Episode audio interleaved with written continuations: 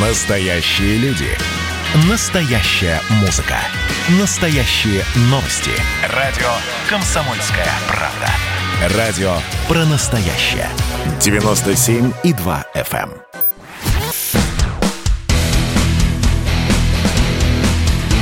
Программа с непримиримой позицией. Вечерний Мардан. Всем здравствуйте! В эфире радио «Комсомольская правда». Я Сергей Мордан. Я Мария Баченина. Добрый вечер. Не будем тратить время. Главные новости сегодняшнего дня. МИД попросил россиян отложить необязательные заграничные поездки. Один вопрос. Что такое обязательные, что такое необязательные? Ну, вот вице-губернатор отдыхать Ульяновский не обязательно. а, слетал в Ниццу на частном самолете. Это было обязательно или нет? Я уверен, что Конечно. обязательно. Ему нужно было вот спросили бы, он сказал, обязательно, я работаю тяжело и много. Да, это необходимо И также отдыхать. другие люди, которые Я вообще ездят за на него. частных и нечастных самолетах прекрасные Мы места. об этом будем говорить чуть позже, так что Давай, дождитесь. не тратим Э, время. Да, второй номер нашей программы. Губернатор Омской области Алексе- э, Александр Бурков э, отстранил и уволил из-за скандала с нехваткой мест для больных коронавирусом. Помните историю? Да что ее никто не забыл еще. Врачи привозили больных к зданию Минздрава, и потому что не могли найти для них место в больницах. В общем, уволили. Вот кого только на их место взяли, пока ну, непонятно. взяли, взяли, я думаю, таких же. Да. А, Григорий Родченков, если помните, это был такой э, мос- глава Московской антидопинговой лаборатории, Это который, соответственно, предатель разоблач- разоблачил э, всех наших спортсменов, э, гадина и мразь. Ой, А страшный теперь- такой, Да, он дал, дал интервью мужик. BBC и сказал, что не на 4 года надо ди- дисквалифицировать весь российский спорт, а минимум на 8. Правда? Молодец. Я считаю, я бы ему дал звезду героя. А я бы его б- задушила. Я бы запретил бы весь профессиональный российский спорт. Пусть займутся делом и идут работают. Он негодяй Ладно, Сергей. давайте, поехали. Вечерний Мардан. Долгожданные выборы в США, я знаю, что вы ждали. Господи помилуй, вот это лучший, э, лучшая неделя, наверное, за 4 года, когда можно поговорить про американские выборы и хотя бы услышать название Висконсин. Вот что-то магическое в этом звучит. А поговорим а, о продолжающихся выборах в США с Алексеем Наумовым. Не мы будем с Марией здесь фантазировать. Алексей журналист, политолог, американист. Алексей, здрасте. Здравствуйте, Алексей. Здравствуйте, здравствуйте, добрый Да, вечер. Вы счастливы, что выдалась такая возможность поговорить вот-вот от души про, Про американские выборы, а? А, да вы знаете, наоборот, очень часто нас упрекают, что вы нам со своей Америкой, у нас тут своих проблем хватает, а вы нам Трампа и Байдена суете здесь. Да, конечно, как профессиональный американец. Ну, слава богу, А, ну, наконец. возможность, да. Наконец, Ну, мы вам хорошо. сейчас тоже подсунем Щас мы вам- и щас- Байдена, и Трампа, Да, да. сейчас мы вам тоже подкинем вопросов, а вы нам расскажете вообще, вот наша ирония уместна по поводу этих идиотских американских выборов или нет. Смотрите, а я тут, а, ну, как и весь советский народ, а, три, трое суток уже читаю телеграм-каналы и тоже выучил, где находится штат а, Висконсин, а прочитал следующее. Обвинение в почтовых манипуляциях беспочвенное. Вот этот вот а, странная кривая, которую сейчас все пародируют а, во всевозможных мемах, вот демонстрируя как наглядное свидетельство того, что а, выборы подтасованы там массовые вбросы. Я сегодня посмотрел статистику. Очень похожая ситуация с а, голосованием по почте находится в том числе в штатах, которые вот на 100% республиканцы, а, республиканские. Но трамписты про это, естественно, молчат. Вот вы скажите, пожалуйста, как человек а, компетентный, а вот эта вот истерия про вбросы, про манипуляцию, про управляемые американские выборы, насколько она вот что-то серьезное имеет под собой? Или это не более чем продолжение просто вот политики публичной? Мне кажется, на самом деле все эти обвинения – это а, ответ такого обиженного на американцев русского народа, который постоянно слышит критику в наш адрес, нашей избирательной системы. А американская вот эта система вся избирательная, да, это не одни какие-то федеральные выборы. Это все 50 отдельных выборов в 50 э, отдельных штатах. Это реально делается очень часто Так. Мгм. Это все еще придумано, не знаю, придумал Черчилль в 18 году. Часто все эти ошибки, все эти косяки, вот эту штуку, да, я сегодня слышал, назвали ступенькой демократии. Да, Да, да, да, да, да, да, ступенька пошли. демократии. А. а, это вызвано очень часто э, косяками людей на местах, исполнителями. Да? Что касается вот этой ступеньки демократии, там сами республиканцы, они не дали считать выбор, э, голоса, которые получены раньше по почте, считать до дня голосования, как, например, во Флориде было. Mm-hmm. И, соответственно, они считали голоса, которые получены в день выборов, когда люди приходят на участки. А кто приходит на участки? Да? Люди без масок, голосующие за Трампа, не верящие в коронавирус. Соответственно, потом, когда они уже все проголосовали, а, начинают поступать валами вот эти вот а, голоса, а, которые пришли заранее. А там, естественно, больше демократов. Во-первых, потому что они не шли на участки, ну, Джо Байден говорил, друзья, там маски, там социальная дистанция, не будем этого делать. Плюс это часто участки из больших городов, где очень много голосов, которые сложно обрабатывать, а кто в больших городах живет? Это типичный электорат демократов. То есть, грубо mm-hmm. говоря, это же ну, смычка города и деревни. В деревне трамписты, в городах байденисты. И а, полно косяков в американской избирательной системе, что их поругать. Но искать вот эти вот вбросы, говорить ха-ха, там, Чуров, ха-ха, Памфилова, ну, это довольно, довольно как бы глупо, мне кажется, и не, стоит здесь искать какой-то злой воли. Это часто глупости и косяки людей на местах, нежели попытка... Скажите, пожалуйста, а, а есть ли хотя бы теоретическая возможность у Трампа отыграть а, вот эти голоса, или можем уже, в общем, сочинять телеграмму с поздравлениями товарищу Байдену? Ну, на самом деле, конечно, мне кажется, что что русским людям давно пора сказать э, «Good Biden Америка», да, потому что э, вот в Висконсине, да, Трамп говорит, у нас меньше процента разрыва. Мы сейчас пересчет учиним, выиграем выборы. Но там 20 тысяч голосов разрыв. Ни один, вот на моей памяти, разрыв не был э, такой большой, не был преодолен пересчетом. Mm-hmm. Так что, в общем-то, давайте уже готовиться к президентству э, Джо Байдена, поддержим ну, старика Дональда, которого мы все, конечно, горячо любим, mm-hmm. э, морально. Но, тем не менее, все-таки надо готовиться к Байдену, и, возможно, перевес будет даже больше, чем мы сейчас думаем. Сейчас mm-hmm. посчитаю там Пенсильванию, там тоже куча этих голосов по почте. Так что я думаю, что, увы. Алексей, ну вот кого бы не выбрали президентом, а, в глобальном смысле для России практически ничего не изменится, мне так кажется, потому что соперничество наших стран, оно будет продолжаться, оно неизбежно. А как вы считаете, вот Сергей начал с такой общей политической повестки да, для публики. Вот что можно и будут оправдывать результатами выборов в США в нашей стране? Что будут оправдывать результатами выборов в США в нашей стране. Да, ну, э, но это да потому нет, что, я, знаете, я... Начиная, с, начиная с формулировки, потому что выбрали Байдена.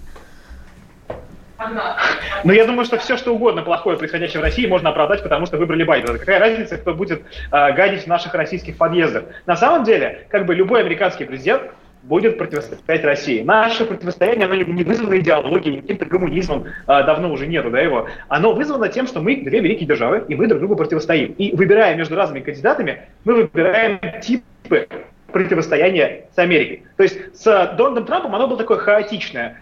Он то санкции вводил, то говорил, давайте дружить, да, ничего не работало. С Байденом это будет последовательное такое, знаете, спокойненькое противостояние. Условно говоря, если завтра к власти придет Берни Сандерс или Александрия Акасио Кортес, какие-нибудь социалисты, будут противостоять так же, но они будут говорить, мы вам противостоим из-за того, что вы, не знаю, геев унижаете или uh-huh. национальные меньшинства свои преследуете. Uh-huh. То есть, э, не, в большом счету, ничего не изменится. Но будут маленькие подвижки. Скажем, Джо Байден, да, вот он придет, он начнет э, восстанавливать отношения с Европой. Э, соответственно, мы можем предположить, что он будет меньше давить на Северный поток, потому что Германия тоже хочет Северный поток, два, э, который вы знаете. А, и, соответственно, есть шансы, у нас больше шансов а, его достроить. Плюс его перестанут а, постоянно обвинять, но его не будут обвинять постоянно в связях с Россией, да, очевидно. И э, тема России чуть-чуть уйдет на второй план. Потому что что бы Трамп ни делал, какие бы он шаги не предпринимал в отношении России, его сразу называли агентом, ну вы знаете, и все это срывалось есть даже возможность, знаете, когда вот вы четко враждуете, вы можете найти какие-то маленькие сферы, где вы потихоньку начнете взаимодействовать. Так что избрание Байдена, да, стилистически он нам не нравится. И все эти люди, да, которые пришли вместе с ним, а, которые, типа, привет, 50 гендеров, а, люди с розовыми волосами, неопределенного пола, вот это мы все знаем, да, они стилистически но Джо Байден это, в общем-то, лучшее для России, что могли дать демократы. Потому что если бы это были какие-то молодые социалисты, ну ничего бы хорошего с ними не было. Они идеологически заряжены. Байден это такой четкий функционер, который понимает, что Россия есть, она никуда не денется, с ней надо взаимодействовать, там пальцем можно погрозить, но всерьез, знаете, а, поджигать себя огнем русофобии Джо Байден, конечно, не будет. Понятно. А скажите, пожалуйста, вот э, хорошо, вы фактически проконстатировали, что Трамп проиграл. Как вы думаете, а чем э, старик Дональд может заняться после выборов, ну вот э, с такой энергией-то титанической? Он может создать новую партию или хотя бы общественное движение? Слушайте, это очень крутой вопрос. На самом деле, ведь демократы думали, что сейчас их победа будет разгромная, и трампизм, который шагал по Америке 4 года, а, все признают, в общем-то, ужасной болезнью, а, уродливой родинкой на, на светлом э, челе демократии американской. Да, так не получилось в любом случае. Мы видим, что половина Америки до сих пор за Трампа. Что это дает Трампу? Знаете, от Белого дома до отеля Трампа в Вашингтоне пешком идти 13 минут. То есть очевидно, что э, он со своей неуемной энергией и с э, тем, что э, его статус политика защищает его личные, в том числе финансовые интересы, да, ага. любой интерес налог, налоговиков, он сразу скажет, знаете, это все из-за политики. Я не исключаю, да, представим такой немножко фантастический сценарий, что в этом отеле Трампа появится такой параллельный центр силы, такой идеологический знаете, как башня Саурона, а будет такая башня Трампа, который, который оттуда будет вот твиты свои писать э, язвительные, комментировать, как Джо, там, не знаю, Джо Байден опять оговорился, оступился, посмотрите на этого идиота. Э, на самом деле, я думаю, что все вот эти беспорядки, которые сейчас начинаются, они потихонечку уложатся даже по одной причине. Сенат. Сенат, скорее всего, останется республиканским. То есть им будет гораздо проще отдать президентскую власть, потому что ближайшие два года они палки в колеса могут такие Байдену вставлять, что, в общем-то, ему самому хуже будет. Так что э, ждем, э, будет очень интересно. Я не думаю, что Трамп уйдет окончательно из политики, он не улетит в Ростов, э, как бы нам этого не хотелось, да, собирать коллекцию президентов у себя там, э, но э, противостояние продолжится. Трампизм с нами навсегда. Трампизм, понимаете, вот эта капля, которая Аминь. упала в Америке, Алексей, спасибо. Мы тоже уходим на перерыв, знаем, что вы торопимся. Алексей Наумов был с нами, журналист, политолог, американист. Не уходите, вернемся скоро, ну, буквально через пару минут. Это было начало. Это действительно история, которая будоражит. Так вся страна обалдела. И Россия родина слонов, она от океана до океана, да, и мы, мы всегда правы, мы никогда не сдаемся. И самое главное, что же будет дальше? Комсомольская правда. Это радио.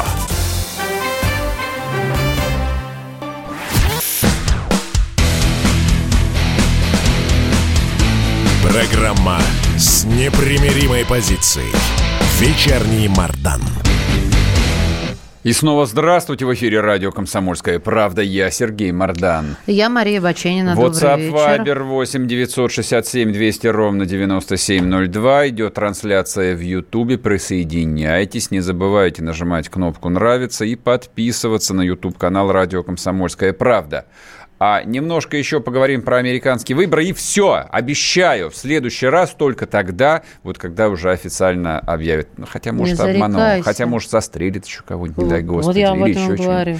Ну, вот, вот это вот обсуждение, да, сколько выборщиков дает штат Висконсин и какие результаты голосования в штате Невада, вот это вот точно больше не будет. Сегодня последний день. Я понимаю, что уже всех тошнит. Даже меня, даже меня тошнит. Хотя для меня с детства вот магически магическим, волшебным образом звучат эти названия. Северная Каролина, Западная Вирджиния, Вест-Вирджиния, Mountain Mama. Не, да, петь не буду, ладно. Можно я запишу на телефон и буду дома да. слушать эти слова? Значит, смотрите, по поводу вот этой такой странной возникшей вчера истерики, а, боже мой, а наш Трамп проигрывает и к власти приходит ядерный русофоб, упырь Джо Байден, конечно же, это какой-то бред, абсолютно. Но любой человек, который мало-мальски интересуется вот тем, как устроена Америка, ну, хотя бы тот, кто посмотрел сериал «Карточный домик», например, тот понимает, что от президента Соединенных Штатов и даже от его администрации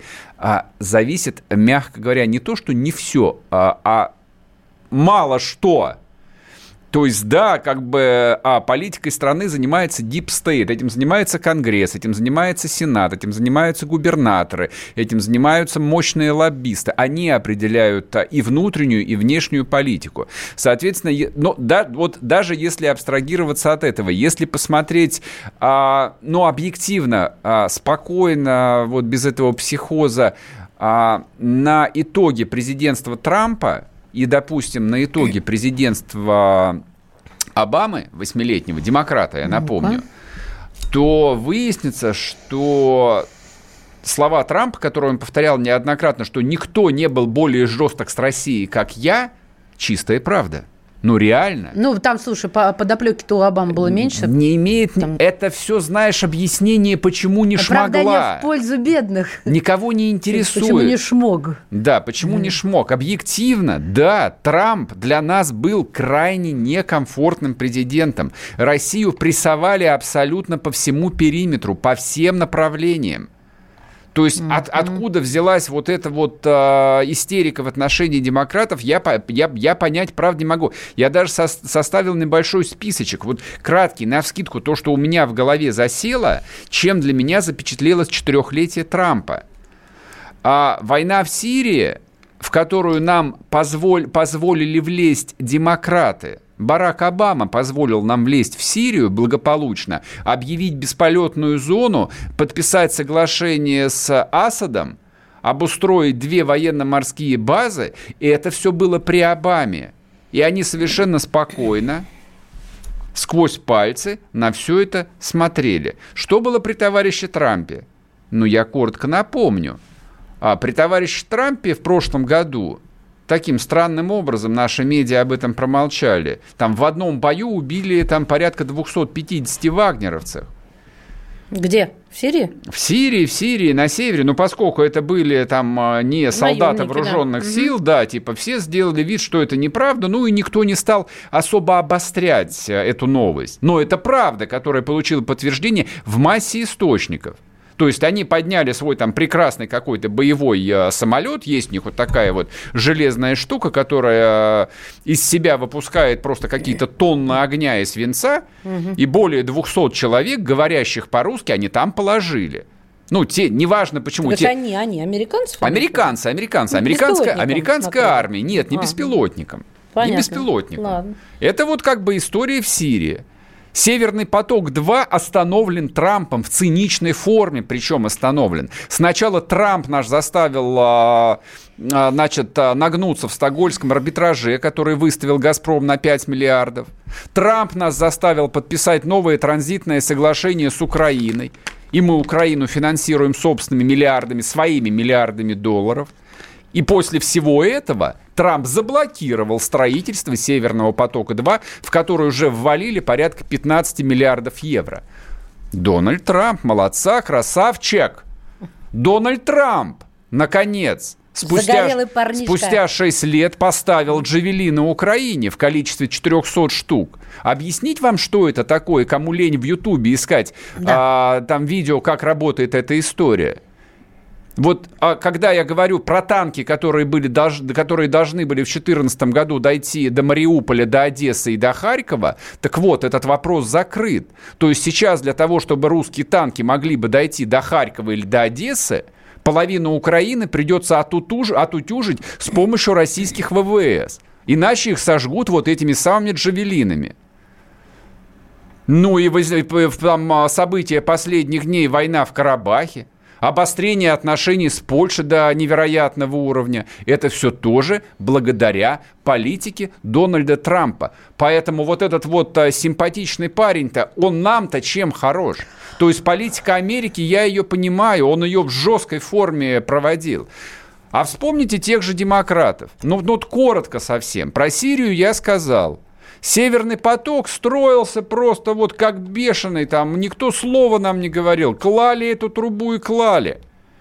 За Украину нам ничего не было. Нам за Крым вообще ничего не было. А санкции были введены, да, после Боинга исключительно. И то, в общем, как бы никто там особо не нажимал. Ну так, какой-то этот суд в Гааге там а, непонятный. Никто не прессовал.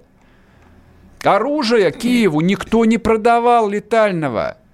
Они скреблись там изо всех сил несколько лет, ничего им не давали. Говорили, подождите, все будет потом. Пока давайте вот э, э, сыну Джона Байдена платите маленько денег. То есть все занимались маленьким гешефтом, но не более того. За убитого Немцова ничего не было.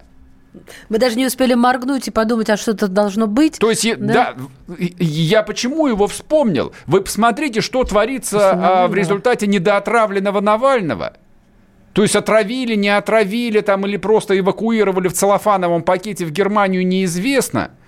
Но вопрос санкций практически решен, то есть европейцы их точно впендюрят, а американцы пообещали, просто выборы не дали их вести.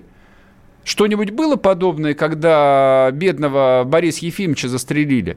Да нет, ну что, бывает. Что это ж Россия, господи, кого там не, не убивают? Там постоянно кого-то убивают, что удивляться. Вот и все, там а, и а, вся реакция была. Ну и последнее, я понимаю, что а, там был такой пересменочек небольшой, то есть официально в должность Обама вступил только, по-моему, в январе 2000, феврале 2009 а война в Грузии случилась в августе 2008 но вы же понимаете, что ничего не мешало, сразу вступив в должность, ввалить России по полной программе. Нет, за Грузию нам вообще ничего не было. А простите, Россия российская армия открыто со звездами на бортах танков вторглась в практически официального союзника Соединенных Штатов. Вот что такое демократы.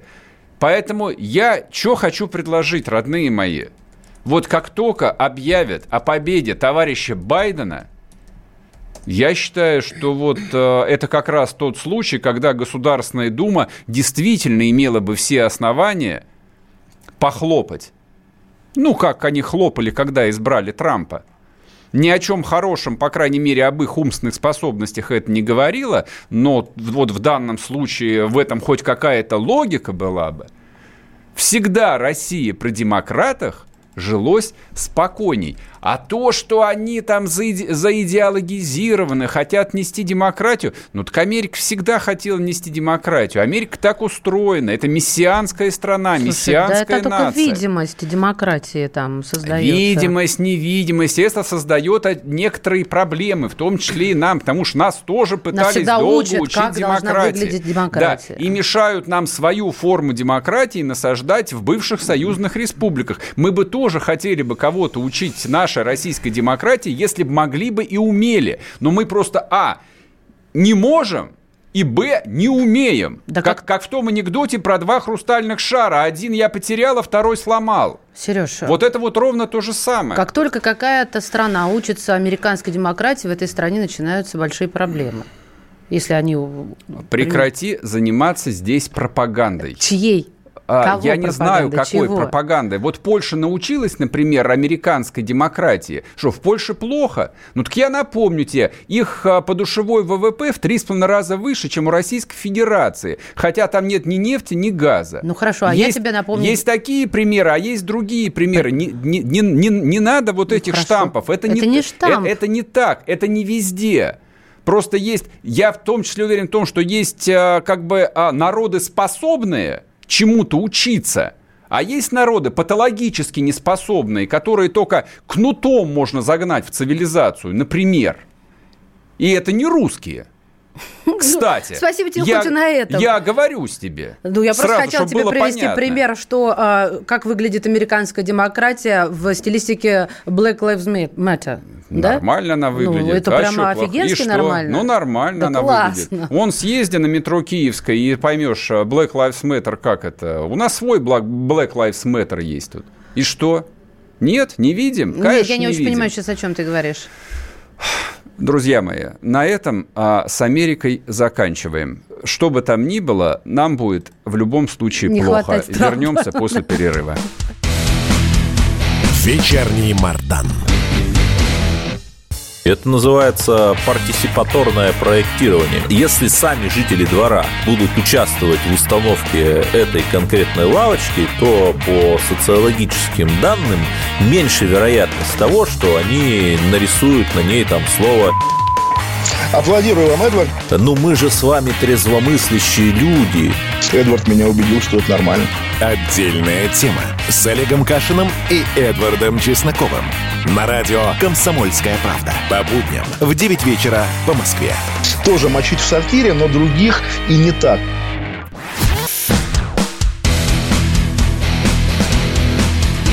Программа с непримиримой позицией. Вечерний Мардан. И снова здравствуйте. В эфире радио «Комсомольская правда». Я Сергей Мордан. Я Мария Баченина. Добрый вечер. WhatsApp Viber 8 967 200 ровно 9702. Пишите ваши вопросы, комментарии по ходу эфира. Кто смотрит нас на Ютубе, напоминаю, YouTube канал «Радио Комсомольская правда». Ну, это для тех, кто не смотрит.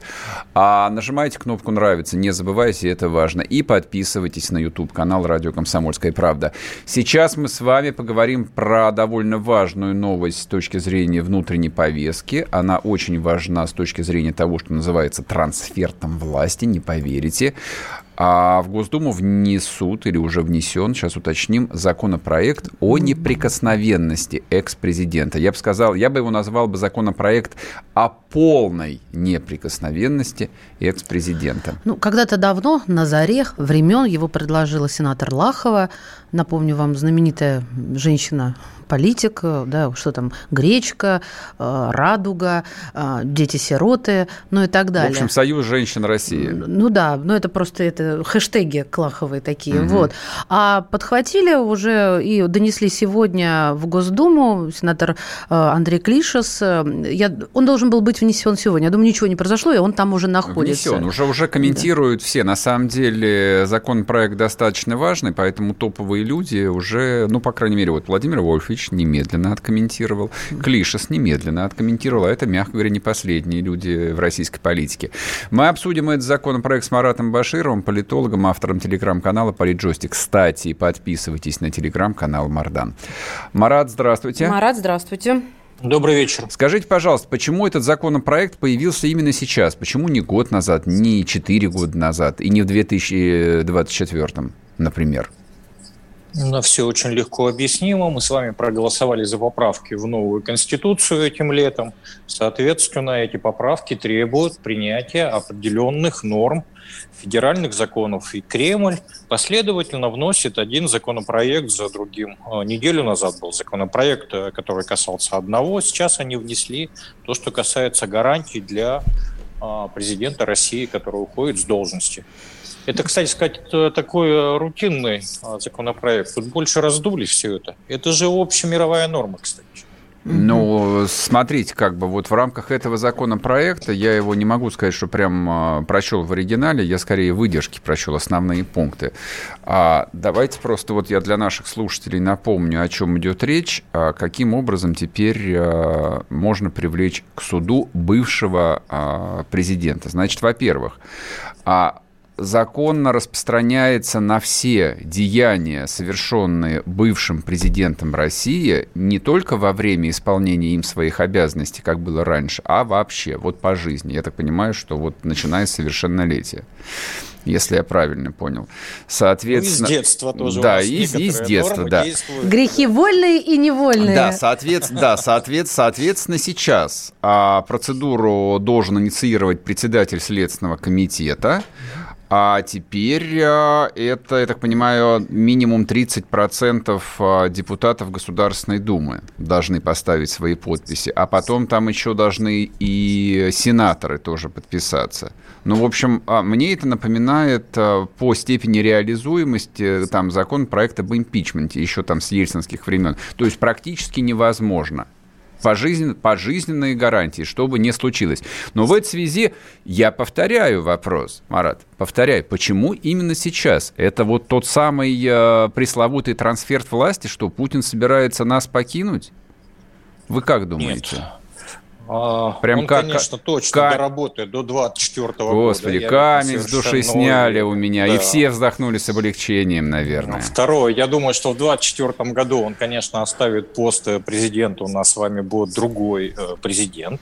Угу. А относительно этого законопроекта есть плановая законопроектная работа Э, правительства и администрации президента.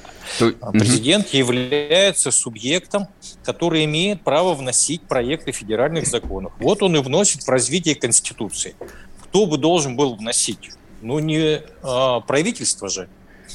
Соответственно, в общем, президент думает о следующем президенте и вносит этот законопроект. При этом давайте отфиксируем, процедура привлечения будет сохранена она просто будет детализирована. Вот то, что вы описывали, угу, это угу. этапы э, привлечения э, бывшего президента, если вдруг что-то обнаруживается или случается. Но такая норма существует во всем мире. Ну, то есть человек в стране вот один. Саркози или Трампа. То есть он не будет иметь иммунитет к закону абсолютно, стоять выше его, быть нет. недоступным. Это нет. А то это нет, народ это волнуется. не так. Нет, нет, нет. У него не будет абсолютного э, иммунитета. Угу. У него будет защита через процедуру. Вот, а вот здесь... И это важно. Это важно. Это важно, потому что у нас развивающаяся демократия. Мы должны все-таки думать о том, что у нас есть некий переходный период, особенно в связи с принятием новой Конституции. Вот, Марат, а я хочу здесь сказать, что важно. Важно ли здесь вспомнить про, про, а, по, про, господи помилуй, про поправку о приоритетности российского права над международным? Это вот э, одна завязка такая? Ну, это мировой тренд. Посмотрите, что делали Соединенные Штаты. Они вообще ввели принцип экстерриториальности. То есть они помимо того, что поставили национальное законодательство выше международного фактически разрушили многие сектора международного права, о чем часто МИД наш говорит, они еще ввели принцип экстерриториальности, то есть они имеют право привлечь к ответственности любого гражданина любой страны не на своей территории. И мы с вами видели, как э, похищали, значит, э, с Мальдив, э, там каких-то хакеров, да, значит, людей, которые, в общем, находились в Африке тоже, в общем, вывозили в Соединенные Штаты и потом судили. Это общий мировой тренд, это защита своего суверенитета. Скажите, пожалуйста, ну тут невозможно же не провести следующую аналогию. Вот она сразу мне пришла в голову. Вот э, мы пытаемся максимально на будущее обезопасить э, президента любого. Просто подчеркнем, что у нас помимо Путина есть еще один бывший президент, который автоматически попадает под действие этого закона. Это Дмитрий Анатольевич Медведев. Вот, но я надеюсь, что у него в биографии ни, ни, да, ни, ничего такого не было, но мало ли вдруг там какие-нибудь враги придумают. Но вот возьмем Южную Корею. Там, по-моему, вообще ни один президент э, за последние там, 60 лет а, не избежал тюрьмы. Не сносил головы, да. по-русски выражаясь. Вот, и они как-то совершенно по этому поводу не парятся, и, в общем, как бы, типа, ну, И все. избираются, не боятся, да, творят. И, да, и ничего не боятся, да, при этом такой же ажиотаж на выборах, все хотят стать президентами. У а. них все-таки другая а, политическая культура раз, и второе, у них другая экономическая система. У них там очень развиты то, что в Японии называлось а, дайбацу. Чоболи. Называемый или чоболи, да, значит, э, в корейском варианте. Но Мужчины, переведите, вот пожалуйста. Эти... Супер, суперконцерны это.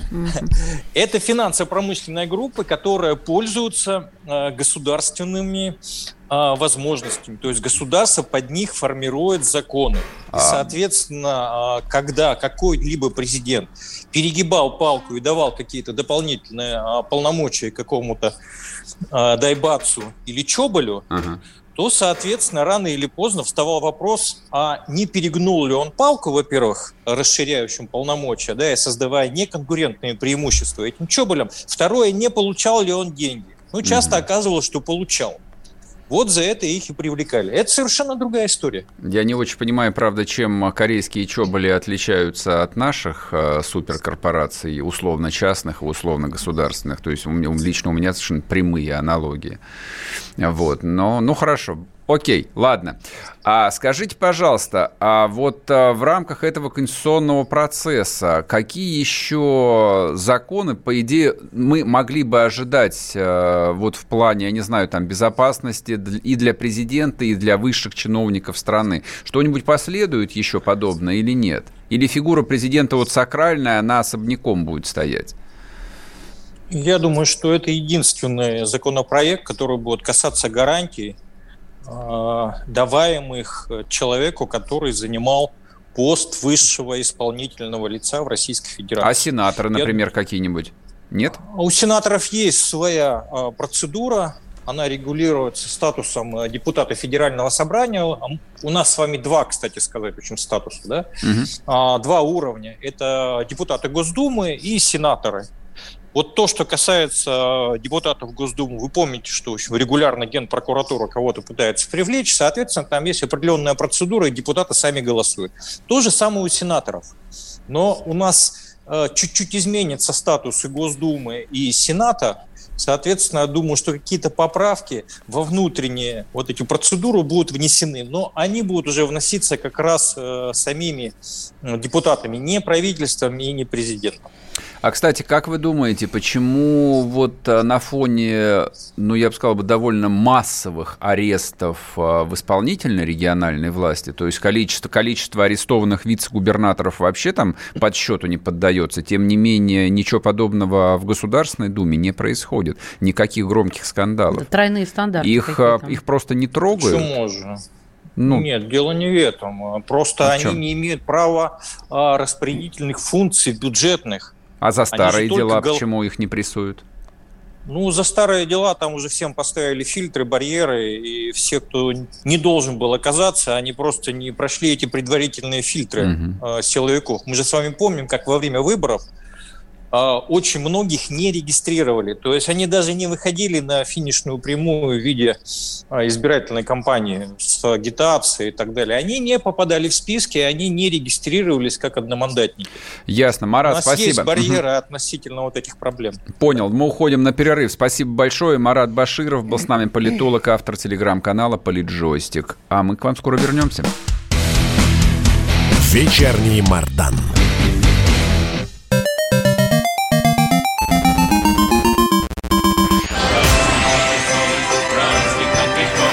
Видишь суслика? Нет. И я не вижу. А он есть. Нам есть что вспомнить. Рассказываем свои истории в программе «Дежавю». Я, Михаил Антонов, жду вас каждые выходные в 11 часов вечера по Москве. I'll be back.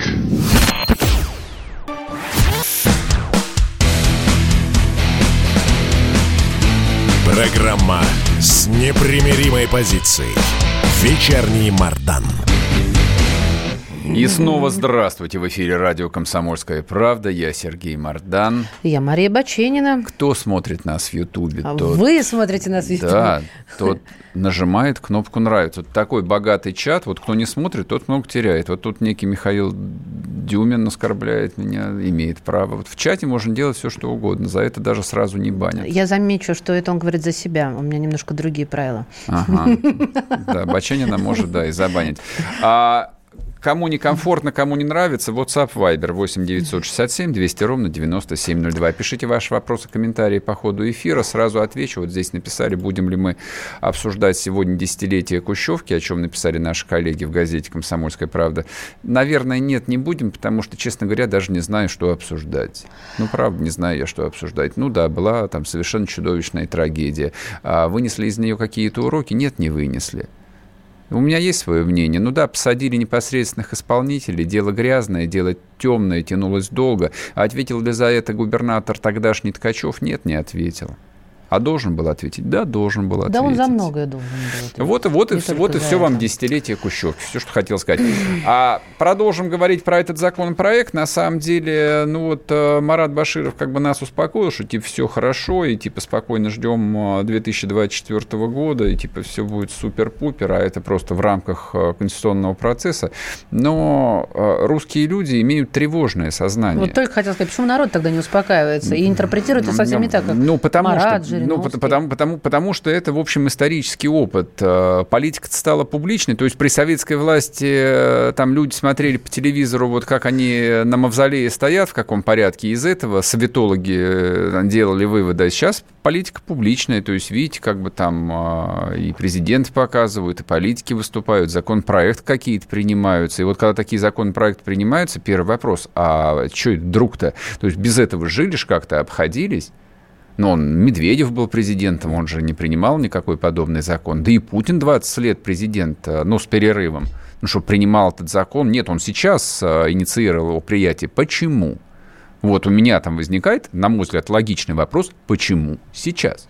Но ты же отвечаешь себе как-то на него. Да, И конечно. у меня впечатление, что ты просто не хочешь говорить, а, а как-то вот подталкиваешь к этой Поч- мысли. Почему я не хочу говорить? Нет, я об, этом, скажи. я, я об этом сказал а, прямо, я об этом а, Баширову, Баширову задал вопрос. Там действительно все говорят о трансферте власти, как бы эти вопросы не умолкают в телеграм-каналах, ну, поскольку это, Ну, в общем, главный, главный сейчас источник политической информации, этот вопрос обсуждается постоянно в разных вариациях.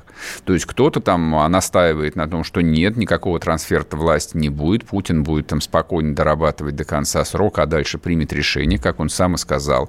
Другие говорят, что там также вслух, в общем, вполне себе люди уважаемые и с именами, не анонимные телеграм-каналы, а люди с именами пишут, что нет. Скорее всего, трансфер власти произойдет до 2024 года, и, видимо, готовится некая там новая политическая конфигурация, в которой Путин там, возможно, займет какое-то место там а, значимое для себя, не займет. То есть, ну, я вообще в этом не вижу ничего запретного и вот э, табуированного, потому что, ну, простите, как бы есть пример того же э, там Китая, например.